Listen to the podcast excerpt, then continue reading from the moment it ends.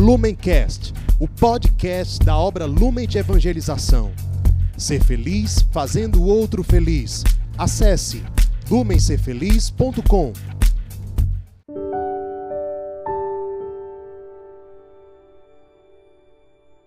Olá, meus irmãos.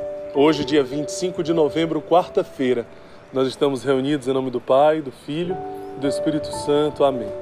Vinde, Espírito Santo, enchei os corações dos vossos fiéis e acendei neles o fogo do vosso amor. Enviai, Senhor, o vosso Espírito, e tudo será criado, e renovareis a face da terra. Oremos. Ó Deus que instruíste os corações dos vossos fiéis, com a luz do Espírito Santo, fazer que apreciemos retamente todas as coisas, segundo o mesmo Espírito, e gozemos sempre de Sua consolação. Por Jesus Cristo, Senhor nosso. Amém. Ave Maria, cheia de graça, o Senhor é convosco. Bendita sois vós entre as mulheres, e bendito é o fruto do vosso ventre, Jesus. Santa Maria, Mãe de Deus, rogai por nós, pecadores, agora e na hora de nossa morte. Amém. Evangelho de Jesus Cristo, segundo Lucas. Glória a vós, Senhor. Disse Jesus aos seus discípulos: Antes de tudo isso, lançarão as mãos sobre vós e vos perseguirão. Sereis entregues às sinagogas e às prisões, arrastados perante reis e governadores, por causa de meu nome. Isso vos servirá de ocasião para dardes testemunho. Tende bem presente no espírito que não deveis preparar de antemão vossa defesa, porque eu vos darei uma eloquência e uma sabedoria a que não poderá resistir nem contestar nenhum de vossos adversários. Sereis entregues até pelos pais, irmãos, parentes e amigos, e vários dentre vós serão mortos. Sereis odiados por todos por causa de meu nome, mas não se perderá um só cabelo de vossas cabeças. Com vossa constância salvarei vossas vidas. Palavra da salvação, glória a vós, Senhor. Uma grande alegria nós estarmos juntos novamente, refletindo o Evangelho do dia de hoje.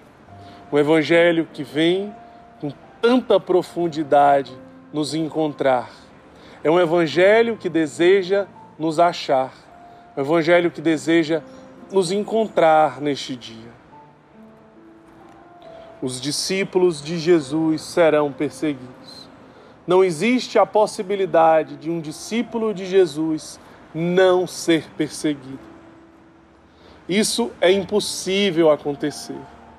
Mesmo que você não, não se envolva tanto, talvez com questões muito polêmicas, mesmo que você procure evitar situações mais difíceis, é impossível um cristão não ser perseguido.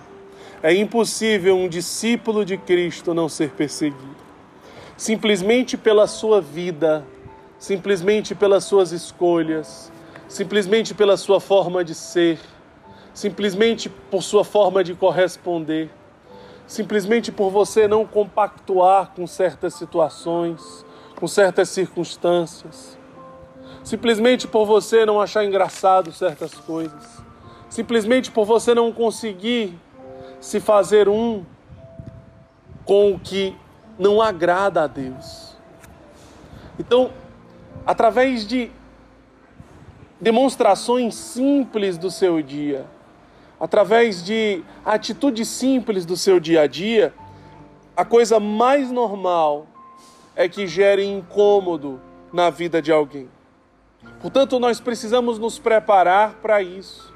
Precisamos entender o que é que está por detrás disso.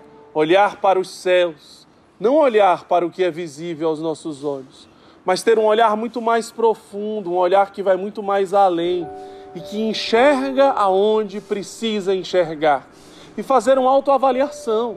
Se a minha vida não gera um incômodo no mundo, é porque existe algo errado com a minha vida.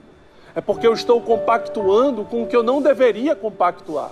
É porque eu estou concordando, é porque eu estou aceitando com aquilo que eu não deveria. O Evangelho de hoje nos lembra a segunda carta de Coríntios 4, 17 e 18. Porque a nossa leve e momentânea tribulação produz para nós, em volume incomensurável e eterno de glória. Portanto, as provações, as perseguições, as dificuldades, elas são muito pequeninas, muito pequeninas comparadas com a glória eterna que elas mesmas nos traz. Portanto, as dificuldades, as provações, as perseguições, elas nos geram a salvação. Portanto, elas não significam nada diante do céu. Absolutamente nada. É uma bem-aventurança que eu preciso perceber, contemplar, acolher e aderir com toda alegria e com todo o amor possível. Bem-aventurados quando forem caluniados, quando vos injuriarem por causa do reino dos céus. É uma bem-aventurança, meus irmãos, e não um motivo de murmuração, e não um motivo de tristeza. Ah, eu fui prejudicado no meu trabalho porque eu não aceitei compactuar com o que é errado. As consequências de eu não compactuar com o que é errado não pode gerar tristeza no meu coração porque eu fui cortado. Ah, eu não fui mais aceito naquele grupo de amigos, porque eu já não me divirto mais com que não tem mais graça.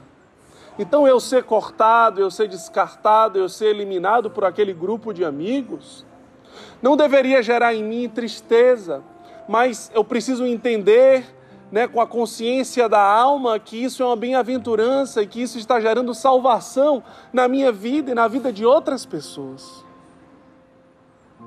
O sangue dos mártires é a semente de novos cristãos. O sangue dos mártires é a semente de novos cristãos. O sangue dos mártires, as provações, as dificuldades, as perseguições, elas geram salvação e santificação na humanidade. É o nascimento, é o nascimento de novos cristãos. Não tenha dúvida disso. Você, irmão acolhido, quando você passa pelas provações, pelas dificuldades, um outro acolhido que ri de você, que diz que vai embora porque recebeu auxílio emergencial e que talvez vai fazer muitas coisas erradas e que de repente ri de você porque você está perseverando aí. Talvez até ele caiu e de repente voltou porque na pandemia nós estamos ainda abrindo mão do amor exigente. Talvez até voltou e ri de você porque ele foi, porque ele se prostituiu, porque ele usou drogas, porque ele fez festa, porque ele viveu aquilo. E você está aí há tanto tempo sofrendo, mas com alegria, mas está ali perseverando, passando pelas provações, passando pelas dores, escutando as piadas. Você é quem está vivendo o Evangelho. Me desculpe o seu amigo, mas não ele, não ele. É você quem está vivendo o Evangelho. A sua vida sinceramente ofertada, abraçando o Evangelho, abraçando a vontade de Deus para a sua vida, está além de santificando a sua, santificando a de muitas outras pessoas. De muitas outras pessoas. A minha e a de muitas outras pessoas.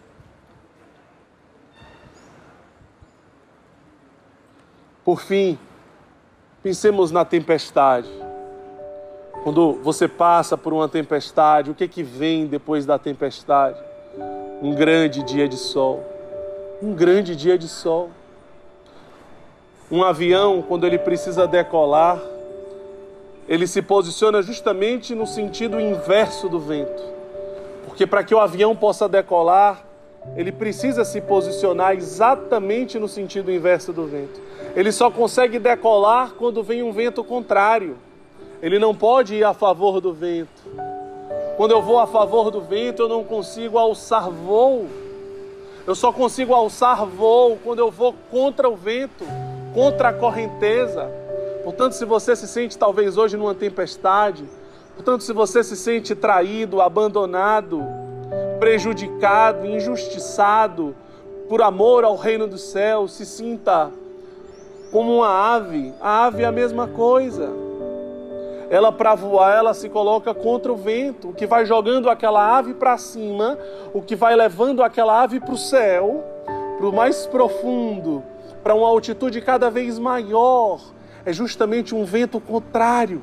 É o vento contrário que joga para cima, é o vento contrário que eleva. Portanto, não escolha o vento a favor, não escolha ir junto com a correnteza, porque muito provavelmente a água que vai junto com a correnteza, ela vai baixando, ela vai caindo,